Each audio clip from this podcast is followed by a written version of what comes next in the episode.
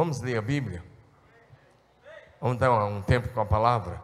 Quer dizer que terça-feira que vem teremos nosso último Tadel desse ano. Diga, último Tadel. Diga, dia 21. Acho que é 21 ou é 20. Olha aí. Dia 21.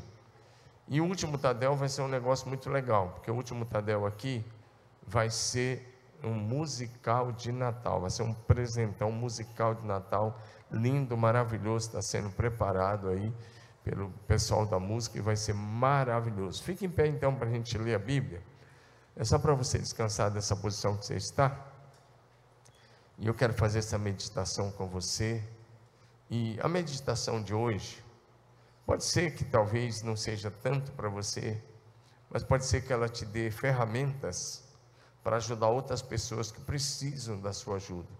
Eu te encorajo a pegar a caneta, o papel e anotar, ou anotar no seu aí, no seu iPhone, no seu iPad, sei lá o que, mas anote o que vai ser ministrado aqui, ou pegue depois o esboço com o seu pastor de região que ele vai ter. Aliás, ele já tem, que eu já mandei lá na equipe pastoral hoje à tarde. Pode olhar lá na Pastores PIB que está lá.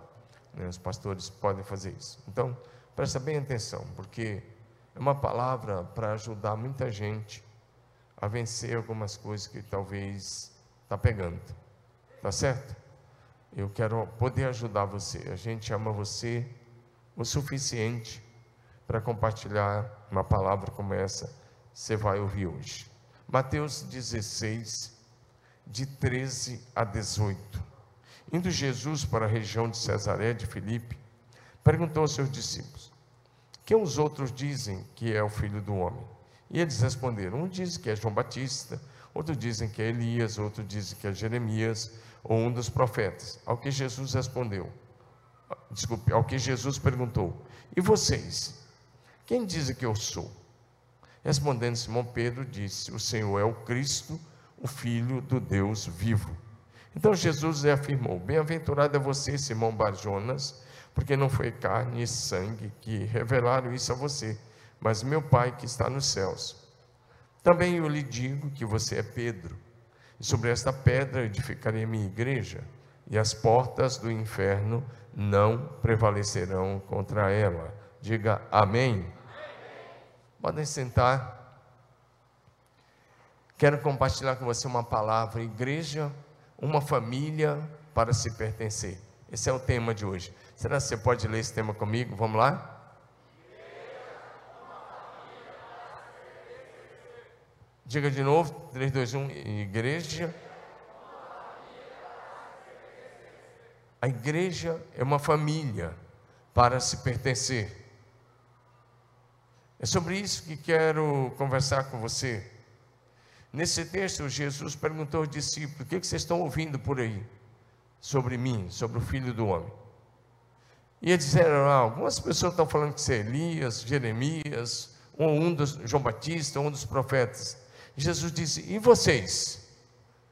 Qual é a percepção que vocês têm? O que vocês acham? Aliás, não era o que acham, o que vocês pensam. E o Pedro disse: Você é o Cristo, o Filho do Deus vivo. Jesus disse: Você acertou em cheio. Então Jesus disse: Sobre essa verdade, o Cristo, Filho do Deus vivo, eu edificarei a minha igreja. E ele disse: As portas do inferno não prevalecerão contra ela. Eu quero falar algumas coisas com você sobre a importância de, do pertencimento à igreja. Essa palavra eu reparti eh, de uma forma até resumida sábado no GD. E hoje também um pouco com os pastores pela manhã. Mas é um assunto muito amplo, na verdade, cada ponto daria uma grande mensagem. Mas eu vou resumidamente tentar passar pelo menos a primeira parte. Então, hoje, eu quero falar com você sobre a Igreja de Cristo. Não a igreja a instituição ou denominação mas a igreja, corpo de Cristo, a família de Deus, os salvos de todos os povos, etnias, tribos, línguas e nações. Jesus, amados, não organizou uma entidade filantrópica, como um hospital, uma escola formal, ou uma faculdade, ou outra instituição de caridade. Jesus estabeleceu a igreja. A igreja já é mencionada desde o livro de Gênesis. Por exemplo, quando você lê Gênesis 12, de 1 a 3, uma das promessas que Deus fez a Abraão foi a seguinte: Em ti serão benditas todas as famílias da terra. Em ti serão benditas todas as famílias da terra. Quando o apóstolo Paulo vai escrever à igreja da Galácia, no capítulo 3, versículo 6 em diante, o apóstolo Paulo vai dizer algumas coisas sobre isso. E uma das coisas que Paulo vai dizer é que Deus pré-anunciou o evangelho a Abraão, dizendo: Em ti serão benditas todas as famílias da terra. E aí o Paulo vai explicar, dizendo, pode colocar nos versículos, tá bom? Ele vai dizendo: Olha, isso, esse em ti, Paulo vai dizer, estava apontando para Jesus. E ele vai dizer que a partir do verso 26 em diante, que os que são de Cristo estão debaixo da mesma bênção de Abraão, das mesmas promessas que foram feitas a Abraão. E ele diz: não importa se você é judeu ou é grego, se é escravo ou é livre, se você é um gentil ou não, não importa. Se você é de Cristo, é isso que importa. Você está debaixo das mesmas promessas e das mesmas bênçãos. Então a igreja já é mencionada lá. Presta atenção nisso. A igreja não existe porque Israel falhou como povo, como é, comunidade, como nação sacerdotal. A igreja não existe por isso que Israel falhou como nação sacerdotal, nós sabemos, mas a igreja não existe por isso. Se você acreditar que a igreja existe porque Israel falhou, eu quero dizer que essa é uma posição é, pré-milenista, é, pré-tribulacionista e dispensacionalista. Você vai falar, que nomes são esses, pastor? Pois é, essa é uma ideia de uma linha pré-milenista, pré-tribulacionista e dispensacionalista. Essa linha que é nova, é uma coisa de 100 anos para cá, ela começou a ensinar que a igreja existe porque Israel falhou e que vai chegar um momento que Deus para de tratar com, com a igreja, fecha o parênteses para os gentios e volta a tratar só com Israel. Isso é uma linha judaizante que não tem base bíblica nenhuma. A igreja é um mistério que estava oculto através dos séculos. Na verdade, Israel fez o seu papel e nossa salvação vem dos judeus através de Cristo Jesus. Mas a igreja é esse mistério que estava oculto através dos séculos e que foi revelado em Cristo Jesus, o Senhor. Foi isso que Paulo escreveu aos Efésios, capítulo 3, versos de 8 a 12. Ele fala sobre esse mistério que estava oculto e que agora isso se toma realidade, vem à tona através da igreja. E aí, Colossenses 1, 26 e 27, Paulo vai falar a mesma coisa sobre esse mistério oculto através dos séculos e que agora é a revelação de Cristo Jesus através da igreja. E ele conclui dizendo: Cristo em vocês é a esperança da glória. Diga aleluia. A palavra igreja aparece na Bíblia 105 vezes, viu, pastores? Hoje de manhã eu, eu, eu errei, falei 120, né? 105. A palavra igreja aparece no Novo Testamento 105 vezes. E dessas 105 vezes, 95 vezes trata-se de uma igreja local. Paulo está falando, ou Jesus, quando estava falando as igrejas locais da Ásia Menor, por exemplo. A palavra igreja então é mencionada 105 vezes no Novo Testamento, 95 vezes refere-se a uma igreja local. Portanto, para edificar a igreja mundial, corpo de Cristo, você precisa estar servindo como membro ativo na igreja local, porque a igreja local é o coração da igreja mundial do Senhor Jesus Cristo. Diga amém. A igreja de Cristo, diga comigo, a igreja de Cristo é a esperança do mundo. Eu vou pregar sobre isso hoje, e o que me faz pregar isso hoje é porque eu tenho ouvido algumas coisas nos bastidores, nas visitas, nos acompanhamentos, e às vezes em alguns lugares por onde eu ando, e eu comecei a pensar sobre essas coisas, o quanto que é importante a gente ouvir algumas coisas que vai trazer firmeza para nós, e vai, você vai poder ajudar outras pessoas, diga aleluia. Pode ser que não seja para você, e eu espero que não seja, mas se for, receba. E se não for, pega o material e ajuda outras pessoas. Ajude outros. Amém? Então, em primeiro lugar, eu quero trabalhar apenas três palavras, pensando nesse tema: igreja, uma família se pertencer. E a primeira palavra que eu quero trabalhar com você é pertencer. Diga comigo, pertencer. Diga de novo, pertencer. Então a igreja é uma família a se pertencer, ou para se pertencer. Como você quiser falar, as duas maneiras estão corretas. Então, pensando nisso, João 1,12, o texto diz: Mas a todos que enquanto o receberam, João, Evangelho, por favor, projeção, vamos colocar os textos, por favor. Vai me ajudar muito se todos os textos estiverem aí junto comigo. João 1,12. Mas a todos quantos o receberam, deu-lhes o poder de serem feitos filhos de Deus, a saber, os que creem no seu nome. Quando uma pessoa se rende a Jesus, e crê em Jesus como Senhor, e se entrega a Jesus como seu eterno Salvador, nesse momento, essa pessoa é arrancada do império das trevas, é transportada para o reino do Senhor, e nesse momento, essa pessoa nasce de novo, é o novo nascimento, e através do novo nascimento, essa pessoa se torna filho de Deus em Cristo Jesus. Quantos filhos de Deus tem aqui hoje à noite? Então, ao se tornar filho de Deus, você já se torna automaticamente membro da família eterna de Deus. Diga aleluia.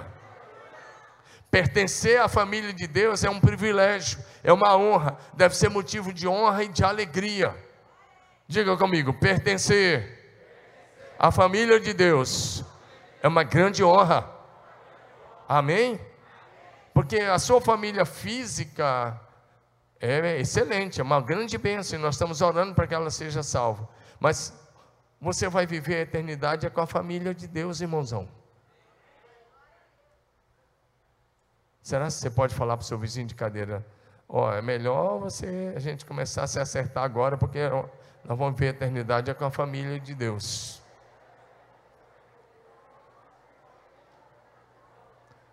Amém ou não? É melhor aprender a amar agora, porque é com essa família de Deus que você e eu viveremos toda a eternidade. A família física só vai para a eternidade com Deus se se render a Jesus. Amém ou não? A família física pode se separar, mas a família de Deus estará junta por toda a eternidade. A eternidade nunca passa. Amém? Então dá uma olhada para o seu irmão e fala: Eu vou começar a amar você agora, cuidar de você, nós vamos estar juntos por toda a eternidade. Fala assim, agora fala assim: se você pegar A comigo, eu vou orar para você ser meu vizinho lá, para a gente ficar por toda a eternidade. Claro que eu estou brincando com você. Agora, presta atenção. A igreja é uma família para se pertencer. Efésios 2,19. Efésios 2,19, Paulo escreve assim: vocês não são, lê comigo, vocês não são mais estrangeiros, nem peregrinos e peregrinos, mas concidadão dos santos e membros. Vamos ler de novo, comigo, bem bonito. Assim vocês não são mais estrangeiros e peregrinos, mas concidadão dos santos e membros da família de Deus. Dá um aplauso ao Cordeiro que fez você, membro da família de Deus. Leva essa mão, diga em Cristo Jesus. Fala bonito, em Cristo Jesus. Eu sou membro da família de Deus. Aleluia. E aí eu queria explicar um pouco como é que essa família funciona. Eu queria falar um pouco com você sobre o que é a igreja. E como eu, mais uma vez, não é a igreja instituição que estou falando, nem a igreja denominacional, mas a igreja corpo de Cristo. O que é a igreja? Se eu te perguntasse agora mesmo, te chamasse aqui e falasse, responde para essa igreja linda aqui, o que é a igreja? Qual seria a sua resposta? Então eu vou te dar algumas respostas bíblicas. Primeiro vamos junto para 1 Pedro 2, é, versículo 9. 1 Pedro 2, 9 vai dizer Lê comigo, eu quero que vocês leiam isso porque isso é poderoso demais. Vocês, porém, são geração eleita, sacerdócio real, nação santa, povo de propriedade exclusiva de Deus, a fim de proclamar as virtudes daquele que o chamou das trevas para a sua maravilhosa luz. Isso é uma resposta do que é a igreja. O que é a igreja? Deixa o texto, por favor, projeção. Preciso que o texto fique mais um pouquinho, obrigado. O que é a igreja? Diga comigo: geração eleita, sacerdócio real, nação santa, povo de propriedade exclusiva de Deus. Isso é ser igreja. Amém? Nação santa. Sacerdócio real, sabe o que é sacerdócio real? É gente que intercede, que ora, para que o reino de Deus venha sobre essa terra com poder e grande glória. Quando Deus criou o homem, Deus fez lá aquele boneco lá do pó da terra, né?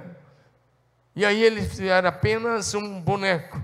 Mas o texto vai dizer para a gente lá em Gênesis 2 que Deus soprou na, nas narinas daquele boneco e ele se tornou uma, uma alma vivente. Diga amém.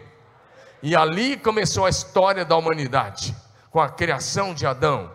Mais tarde, quando Deus criou Eva da costela de Adão. Mas, agora, presta atenção: a raça humana tem origem lá em Adão, quando Deus criou a partir daquele boneco. Mas a igreja é a raça eleita, ou seja, agora Jesus vem e pega pessoas de dentro, dentro dessa raça humana perdida, traz das trevas para a luz, salva, liberta, transforma e começa a nação santa, o povo de propriedade exclusiva de Deus, gente que foi chamado para longe do pecado, para viver uma vida bonita em Cristo Jesus, o Senhor gente que tem a missão de anunciar as grandezas daquele que nos chamou das trevas para a sua maravilhosa luz. Diga amém. Diga aleluia. A igreja é a nação santa, é o, a, o sacerdócio real, é o povo de propriedade exclusivo de Deus. Isso é profundo. Você é de propriedade exclusivo de Deus em Cristo Jesus. Diga aleluia. Mas 1 Coríntios 12, 27 vai dizer para nós que a igreja é o corpo de Cristo. Diga comigo, a igreja é o corpo de Cristo. Vocês são o corpo de Cristo, individualmente membros desse corpo. A melhor figura para a igreja é o corpo. Se você olhar o seu corpo, você vai ter um entendimento da igreja, corpo de Cristo. Depois ah, vai ter várias figuras da igreja, corpo de Cristo, noiva de Cristo, e assim vai muitas figuras. Mas eu quero pegar a ideia da igreja, corpo de Cristo. Agora, preste atenção. O que, que aconteceria com um membro seu se agora mesmo você resolvesse colocar o dedinho lá, por exemplo, e cortar, seguindo o conselho do mecenas de hoje de manhã? Brincadeira, estamos na reunião dos pastores aqui, a gente entrega. Brincadeira, mas o que, que aconteceria se você agora mesmo cortasse o seu mindinho e deixasse de lado?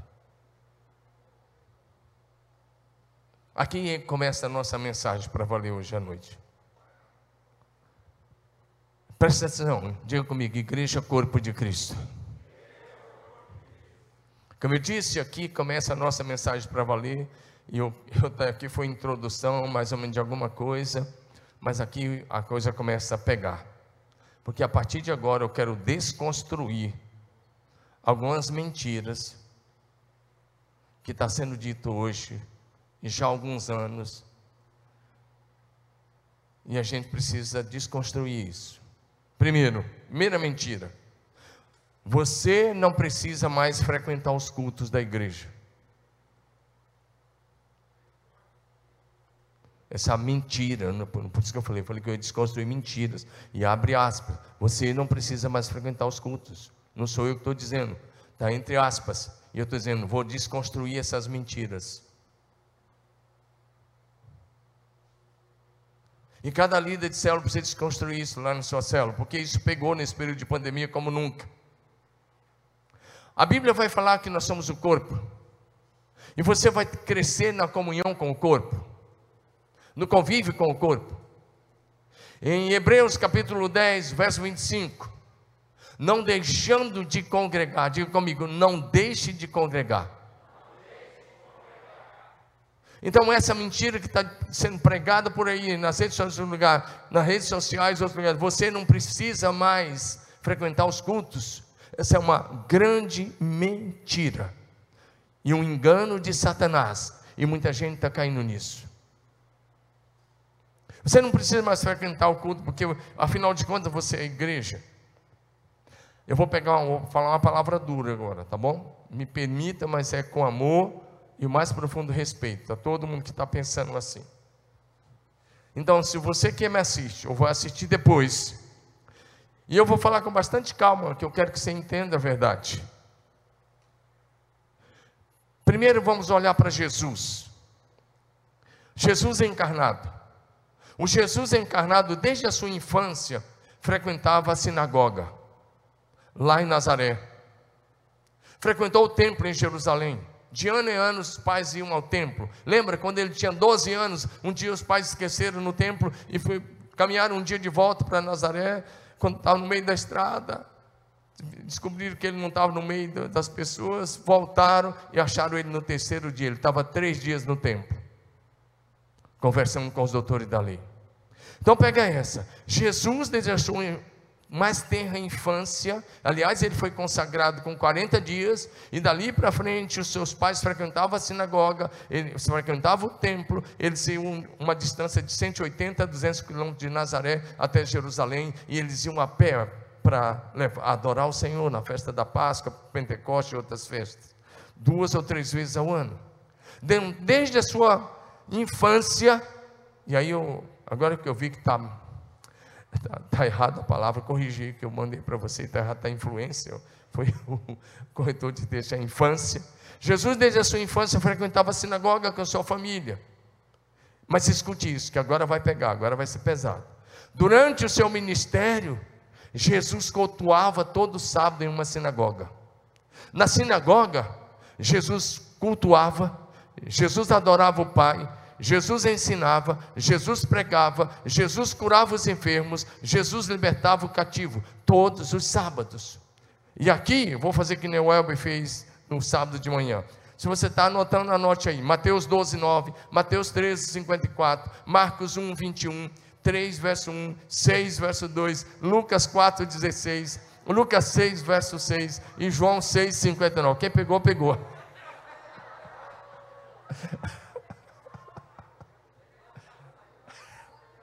Ele fez isso aqui sábado de manhã. Então. Mas se você está anotando, é, depois pega o sermão com os pastores para eu não ficar repetindo os textos aqui. Mas o que eu quis dizer é que os evangelhos de Mateus, Marcos, Lucas e João, os quatro evangelhos, mostram Jesus aos sábados sempre. Eu gosto quando Lucas diz assim: aos sábados, no sábado Jesus entrou na sinagoga como costumava fazer, como de costume, como era o seu costume.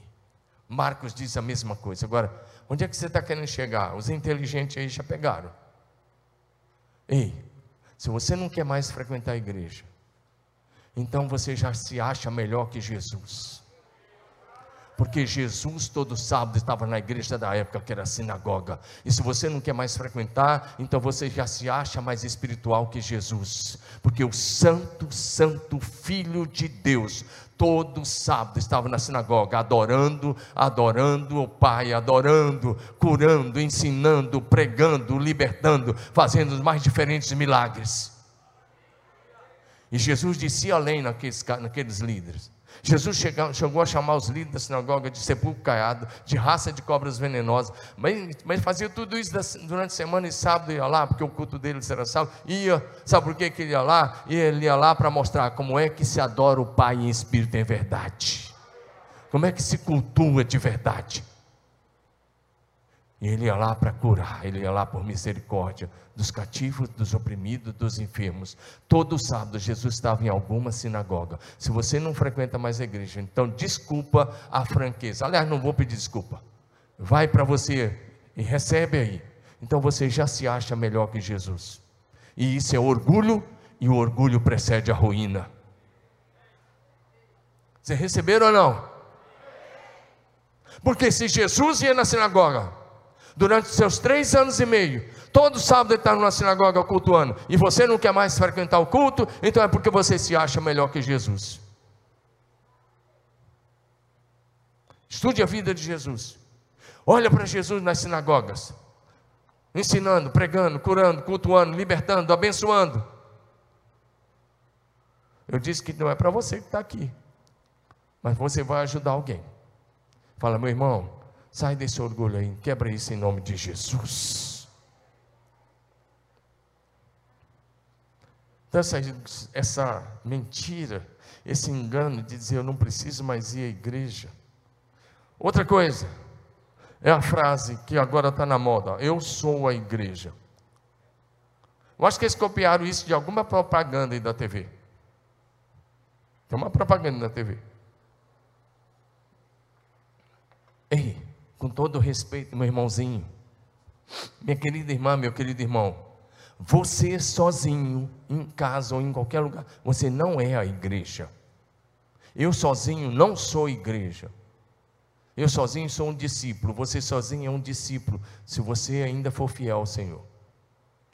Mas se você já esfriou, você sozinho é um cristão que perdeu o primeiro amor por Jesus que substituiu o culto por outras atividades, e essas outras atividades ocuparam lugar na sua mente, na sua agenda, no seu coração, e a sua consciência foi se cauterizando a partir de oito, dez semanas que você ficou sem frequentar, e agora você substituiu o culto ao Senhor por essas coisas, e aí você agora diz que está bem, é porque a sua consciência já está cauterizada. Você fala, pastor, você está pregando isso perto do Natal. Eu amo você o suficiente para te dizer essa verdade, para te ajudar a voltar para o Senhor enquanto é tempo. Posso ouvir um amém de quem está pegando a palavra? Como eu disse, pode não ser para você, mas pode, você pode ajudar alguém, mesma coisa você de casa. Você pode ajudar alguém. Amém ou não? Quem faz um pecador voltar, é abençoado por Deus. A Bíblia diz lá: quem ganha alma, sábio é. Quem traz de volta alguém que está se afastando do caminho, a Bíblia tem promessas para quem traz essa pessoa de volta. Vocês querem ser abençoados? Então ajuda a trazer. Você sozinho não é igreja. Se você ainda estiver firme, é um discípulo. Se não tiver mais, é um cristão nominal. Outra mentira. E essa é uma. Toda mentira vem do diabo. Né? Ele é o mentiroso pai da mentira. Mas uma mentira terrível. Jesus sim, igreja não. É quando você diz, não, eu continuo amando Jesus. Não, eu sirvo Jesus, mas eu não quero mais nada com a igreja. Se você está dizendo isso, você mordeu uma isca de Satanás, era tudo que ele queria. Jesus é, a, é o cabeça, a igreja é o corpo, e a vida de Jesus flui por intermédio do corpo. Se você ama Jesus, então ame a sua igreja, porque ela é o corpo de Cristo. Como, repetindo, ele é o cabeça, a igreja é o seu corpo. Então mantenha comunhão com o corpo e você vai receber a vida de Jesus, porque a vida flui por meio do corpo. Diga aleluia. E aí aquela, se você não quer mais participar do culto, preste atenção numa coisa. É, todo mundo vai comer algum churrasco esse fim de ano, não tem dúvida. Nem que seja o mais simples, você vai comer. Apesar da carne estar cara, uma pessoa vai comer. É verdade, brasileiro gosta de carne, né? Então, tem uns carnívoros aí. Eu, eu sou um deles, então eu sei que a gente vai comer algum churrasco por aí. Amém ou não? Aí o que acontece? Faz um teste. Eu quero te encorajar a fazer um teste. Lá no churrasco que você for, eu, eu, quero que você faça um teste, né? Por favor, me ajude com esse teste. Você vai chegar na hora e falar, pessoal, eu quero fazer uma ilustração com você. Você vai lá na, na, na churrasqueira acesa, pega aquela brasa bem, bem vermelhinha, com a tenaz, vai lá e coloca assim no meio da roda, e continua o papo, e fala para eles: vamos esperar, vamos ver o que vai acontecer daqui 10 minutos. Você não precisa esperar mais de 10 minutos. Com uma brasa sozinha no meio daquele, da roda dos seus amigos, quando você tiver. E aquela brasa vermelha vai ficar escura de novo, vai virar carvão. Mais alguns minutinhos as pessoas vão se levantar, vai perto da churrasqueira, pegar aquele prato, tomar aquele refrigerante. espero que seja suco saudável também. Mas, daqui um pouco alguém pisa. Pode ter um pouco de calor. Outro passa, pisa. E aquele carvão esfarela, vira pó. E o vento bate e começa a levar. Uma brasa fora da fogueira vira cinza. Um cristão fora da comunhão da igreja vira aquele carvão sem brilho. É o sal que não salga mais e a luz que não brilha mais. E hoje o Senhor te chama para ficar no meio da fogueira ter prazer no culto, na adoração, na celebração, na oração, na comunhão, em celebrar o Senhor com alegria.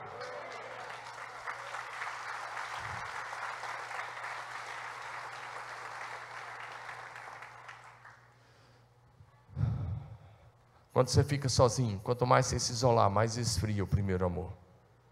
Jesus é o cabeça, a igreja é o corpo. Efésios 5, 23, Colossenses 1, 18.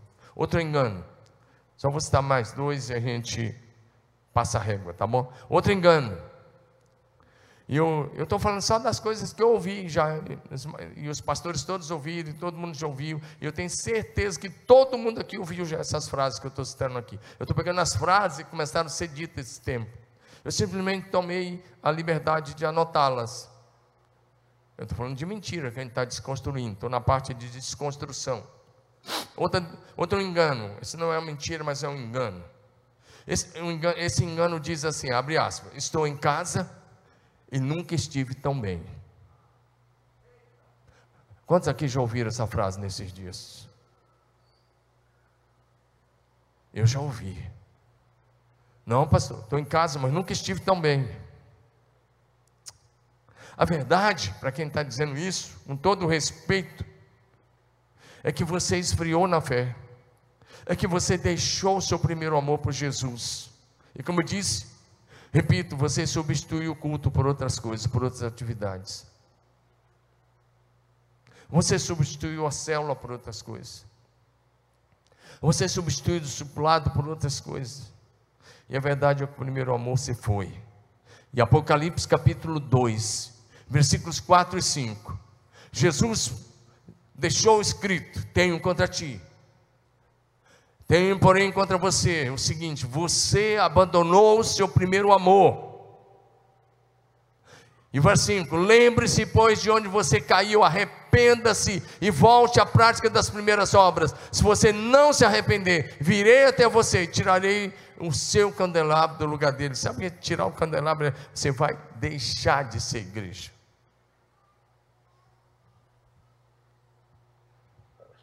Essa frase, estou em casa e nunca estive tão bem, na verdade é uma tentativa de, de tentar justificar que o primeiro amor esfriou. Então, é preciso que volte ao primeiro amor. Outro engano. E esse engano também leva à morte espiritual. Escute isso, outro engano que leva à morte espiritual. Adotei uma prática cristã mais leve, abre aspas, é engano, eu estou mencionando. Adotei uma prática cristã mais livre, uma teologia mais leve, uma teologia mais aberta. É que o pastor Domingos, a equipe pastoral da PIB, eles são muito fechados.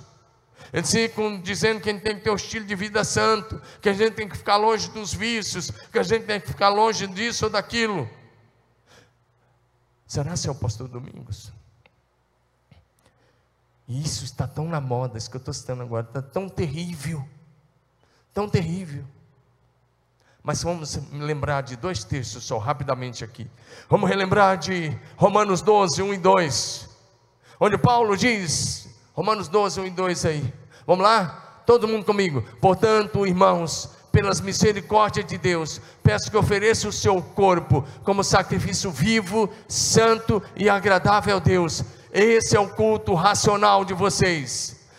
Dois, não, comigo, vamos lá. E não vivam conforme os padrões deste mundo, mas deixe que Deus os transforme pela renovação da mente, para que vocês possam experimentar a boa, agradável e perfeita vontade de Deus. É a Bíblia que diz: não tome a forma deste mundo. É a Bíblia que diz em 1 João 2,15 a 17: ele diz: Não ame o mundo nem as coisas que há no mundo. Se alguém amar o mundo, o amor do Pai não está nele. Verso 16: Porque tudo que há no mundo, os desejos da carne, os desejos dos olhos, a soberba da vida, não procede do Pai, mas procede do mundo. 17: Ora, o mundo passa, bem como os seus desejos, mas aquele que faz a vontade de Deus permanece para sempre. Vamos para Tiago 4,4. Só esse último em Tiago 4,4. Eu só quero que vocês leiam comigo Tiago 4, verso 4. Tiago 4, 4. Por favor. Você, o, o texto de Tiago vai dizer para a gente assim: se você quiser ser amigo do mundo, eu, eu vou ler só de vocês para sempre, para frente.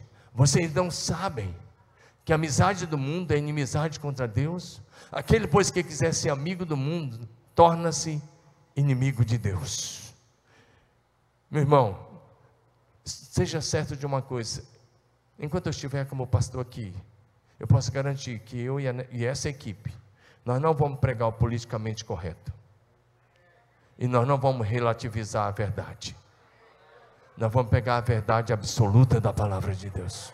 E os princípios absolutos da palavra de Deus. Pode não dar nenhum ibope, mas o nosso compromisso é com Deus. Então, se alguém quiser adotar uma prática mais livre da fé cristã, que adote. A cidade está cheia dessas práticas. Mas você pode ir para uma prática bem mais livre, só que toma cuidado. Você vai. Você pode, eu vou, vou melhorar. Você pode ir para o inferno abraçado com esse pastor que te levou para uma prática mais livre. O pessoal da teologia universal, universalista. Não é da igreja universal, universalista. Da teologia neoliberal da teologia marxista, se é que pode existir, da teologia inclusiva. Todos esse pessoal estão pregando isso. O que era pecado já não é mais. Cuidado com isso. Vamos para frente. Só mais uma. E essa é a última mesmo que eu vou enumerar. Outra mentira, essa é uma grande mentira religiosa e os responsáveis por essas mentiras, primeiro, são os pregadores, neoliberais, universalistas e outros neoliberais. Olha essa, abre aspas. Deus é amor, portanto, não vai mandar ninguém para o inferno. Cuidado com isso, se você adotou isso, eu quero relembrar você que Deus é amor, verdade porém a base do seu trono é a sua justiça. E ele julgará o mundo com justiça e os povos de acordo com a sua verdade. Irmão, Jesus falou mais de inferno do que de céu.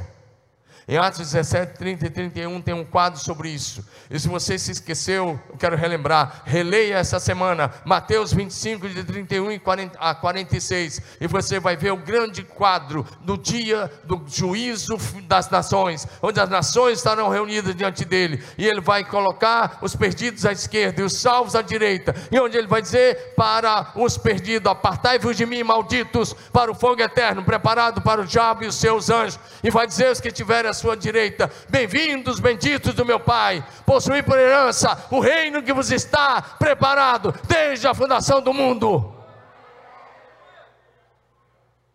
Espero que você queira ouvir: Bem-vindo, bendito do meu Pai. Então permaneça. Diga permaneça. Então, deixa eu ir para frente agora.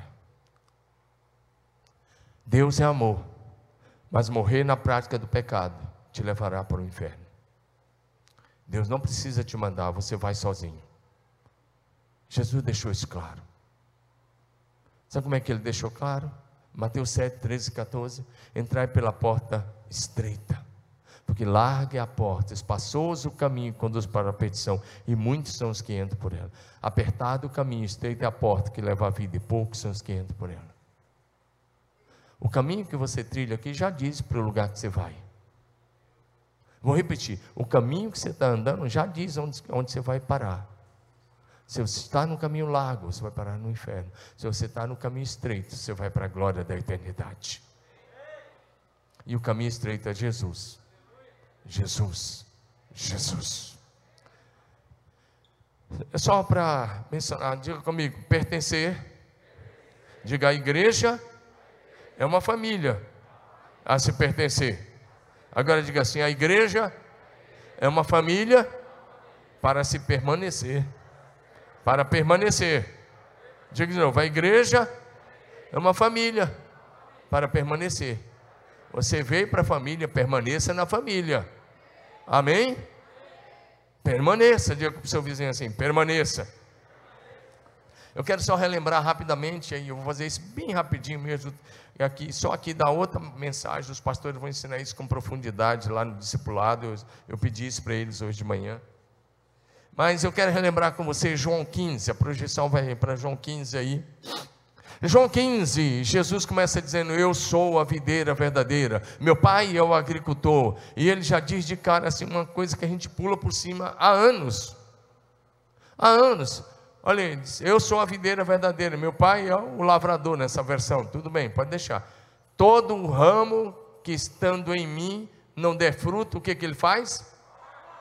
Quem é que corta? É o diabo? São os demônios? É a igreja? É o pastor? É Deus. Ei, e se Deus te cortar? Olha para mim aqui, presta atenção na mensagem. Se Deus te cortar hoje, qual é o advogado que você vai contratar para te defender e falar para Deus que ele está errado, porque ele te cortou?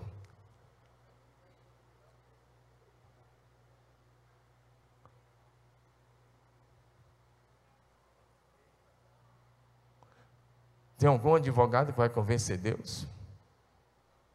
Presta atenção a galera aí, os adolescentes aí também. Vou começar para você, leva a sério isso. Jesus disse: Eu sou a videira verdadeira. Meu pai é o agricultor. Todo ramo que estando em mim não der fruto, ele corta. E quem dá fruto, que é você, ele faz o quê? Não. Quem dá fruto, ele faz o quê? Ele limpa, poda.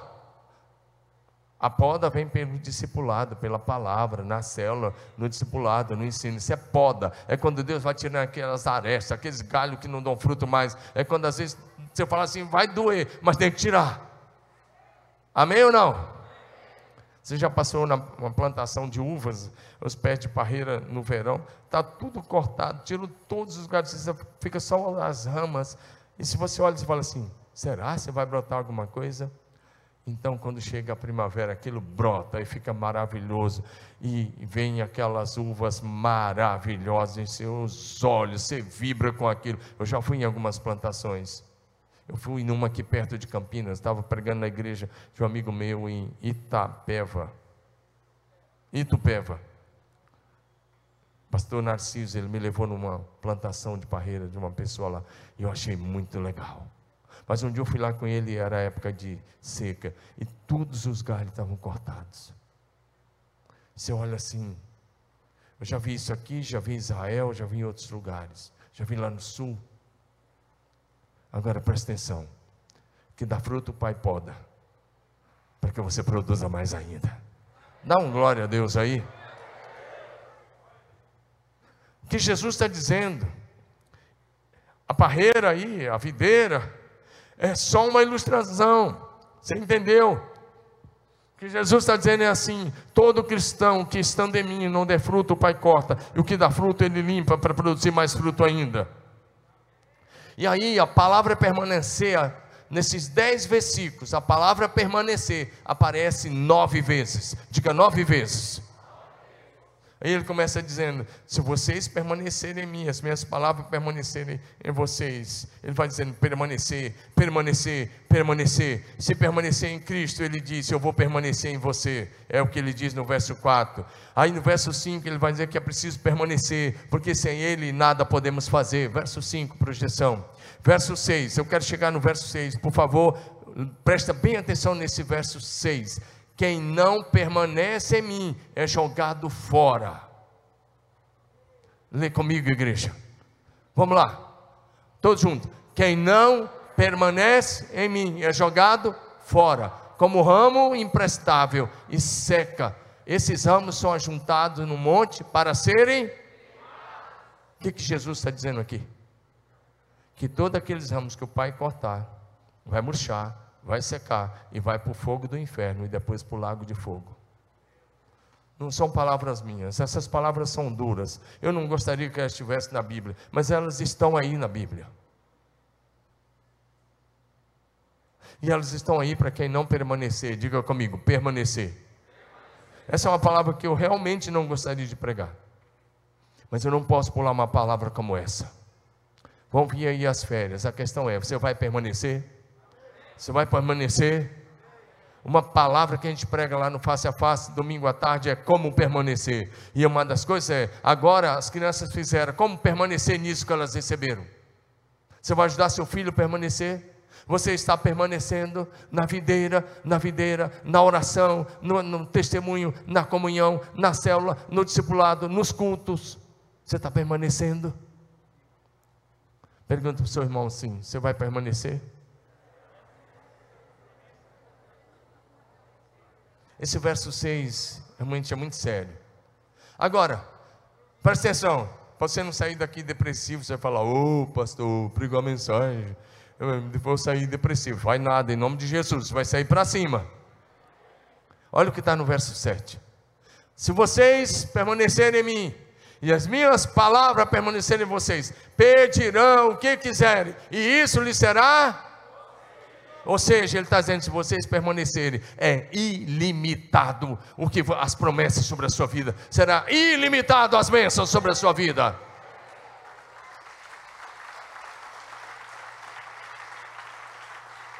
O que Jesus está dizendo é assim: se você olhar o verso 6 e 7, quem não permanece, fogo. Estou traduzindo para você: quem não permanece, fogo. Quem permanece é ilimitado o que pode acontecer com toda sorte de bênção sobre a sua vida. A escolha é sua, faça a sua escolha: permanecer ou não permanecer. Mas Jesus quer que você permaneça, porque Ele te ama. Ele te ama. Então permaneça. Diga amém. Aí o verso 8 vai dizer que se você permanecer e der fruto, o Pai é glorificado. Aí no verso 9 e 10 ele vai dizer que, como discípulos, nós devemos guardar os mandamentos e permanecer no amor de Jesus. Diga amém. Por que, que eu estou dizendo isso? Porque lá em Mateus 7, 21 a 23, vai dizer que nem todos os cristãos serão salvos. Lá está escrito assim, Mateus 7, 21 a 23: Nem todo que me diz Senhor, Senhor entrará no reino dos céus, mas aquele que faz a vontade do meu Pai que está no céu. Vai ter gente lá dizendo que expulsou o demônio, curou o enfermo, profetizou e não vai estar lá. Porque que vai estar lá é quem faz a vontade do Pai que está no céu. Pergunte seu vizinho: você está fazendo a vontade do Pai que está no céu? 1 Coríntios 15, 58. Vamos ler comigo, bem bonito, assim, bem animado. Lê comigo, vamos lá? 1 Coríntios 15, 58. Todo mundo, vamos lá? Portanto, meus amados irmãos, sejam fortes e firmes, trabalhem sempre para o Senhor, com entusiasmo, pois vocês sabem que nada do que faz para o Senhor é inútil. Eu não gostei dessa versão aí não, hein? Bota na NA, por gentileza, aí. Muda a versão. Essa versão não está não tá muito fiel, não. Vamos para o NAA. NAA. N-A-A. Está aí. Está na área aí. Isso. Todos juntos de novo. Vamos lá? Portanto, meus amados irmãos, sejam firmes e inabaláveis, sempre abundantes na obra do Senhor, sabendo que no Senhor o trabalho de vocês não é vão. Aplauda o Senhor, diga, aplauda Ele. Diga assim para o seu vizinho: seja firme. Diga, permaneça firme e inabalável na sua fé. Não fica olhando para o cara da direita, da esquerda, da frente, de trás. Para de olhar para quem deu escândalo. Cada um de nós dará conta de si mesmo diante de Deus. Olha para Jesus e permaneça. Olha para Jesus e permaneça. Olha para Jesus e permaneça. E uma última palavra. Uma última palavra. Diga comigo: perseverar. Diga, igreja uma família a se pertencer, para permanecer e perseverar até o fim. Diga comigo, perseverar. Amém? Nós estamos vivendo, querida igreja de Jesus, e vocês de casa, nós estamos vivendo um tempo de multiplicação da iniquidade como nunca antes. E Jesus, em Mateus 24, 12, disse as seguintes palavras: Mateus 24, 12, ele diz: Por se multiplicar a iniquidade, o amor de muitos esfriará. Meu Deus, diga assim: misericórdia. Uma das orações hoje que eu acho que nós temos que fazer, que eu penso que temos que fazer é: Senhor, não permita que o meu amor por ti esfrie se multiplicar a iniquidade. Tem outra versão que diz: o amor de quase todos esfriará. Eu já andei por países da Europa, pregando o Evangelho. E eu vi países inteiros que o amor da igreja esfriou. Países inteiros. Lugares que já foram berço de avivamento. E a fé esfriou. Mas hoje isso começa a acontecer no Brasil, e nesse período de pandemia o amor de muita gente esfriou. Jesus disse: por se multiplicar a iniquidade, o amor de quase todos esfriará. Mas olha para o capítulo 24, verso 13. Agora eu vou encerrar em três minutos, tá bom? Mas vai comigo, 24, 13. Todos vocês, olha o que tem que acontecer nesses dias. Todos vocês vão ler comigo, um, dois, três. Aquele, porém, que ficar firme até o fim, esse será salvo. Eu vou pedir uma mudança agora, porque eu quero a palavra perseverar. Está na área, por favor. Por favor, vou mudar aí, porque aqui eu quero que você pegue a palavra certa, que a ideia aí é perseverar. Aqui, por favor. Vamos lá. Diga comigo então, eles vão achar lá, é só mudar ainda para a área. Almeida. Isso. Todos vocês comigo agora, vamos lá? Aquele, porém, que perseverar.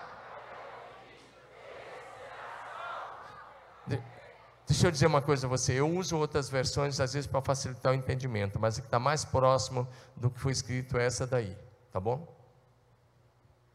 Diga de novo comigo. Aquele, porém, esse, o que, que você precisa fazer? Perseverar. Até quando? Até o fim, não é até o fim do ano, até o fim da sua vida, até o último fôlego de vida.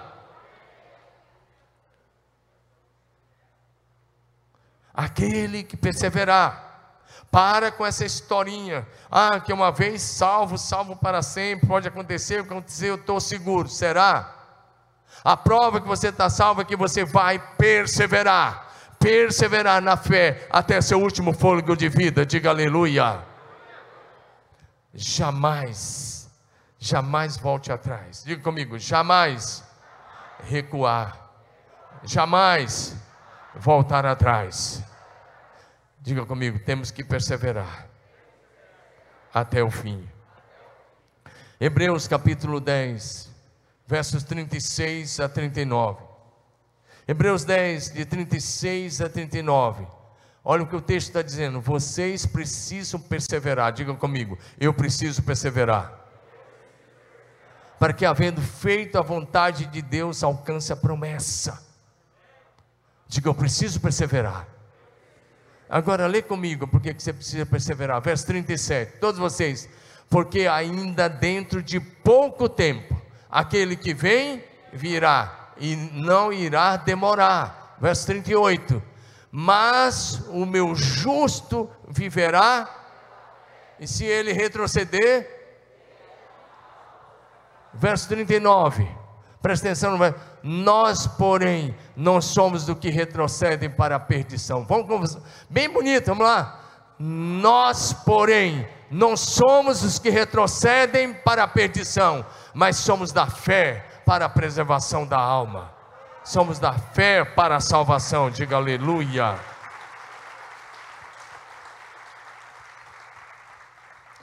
Eu gosto de uma expressão do Apocalipse que diz: Venho sem demora, guarda o que tens, para que ninguém tome a tua coroa. Mantenha-se firme em Jesus até que ele volte. Amém? Mantenha-se firme até que ele volte. É preciso que a gente possa pertencer. Diga comigo: pertencer, permanecer e perseverar até o fim. Fique em pé. Cadê o pessoal do louvor? Aqui. Diga comigo: é preciso combater o bom combate até o fim.